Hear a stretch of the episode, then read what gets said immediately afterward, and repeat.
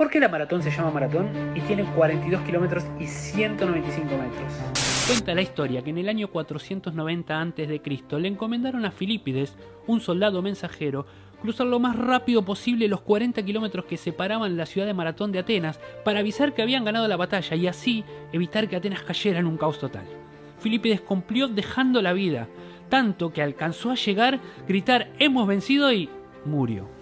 Mucho tiempo después, en 1896, se organizaron los primeros Juegos Olímpicos en Atenas y se corrió la primera maratón de 40 kilómetros en honor a aquella anécdota. Pará, la maratón tiene 42 kilómetros y 195 metros. Sucede que en 1908 se realizaron los Juegos Olímpicos en Londres y la reina no llegaba a la apertura.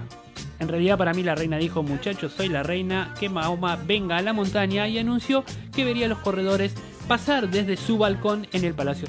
El problema es que el circuito no pasaba por ahí y los organizadores tuvieron que rediseñarlo extendiendo en 2 kilómetros y 195 metros la distancia. Desde entonces, la maratón tiene 42 kilómetros y 195 metros. A todos los que el próximo domingo 18 van a estar largando la maratón de la Ciudad de Buenos Aires, les recomiendo que además de disfrutarla, aprovechen porque van a conocer lugares emblemáticos de la Ciudad de Buenos Aires desde una perspectiva que solo la maratón les puede dar. Y los que no, no saben lo que se pierden.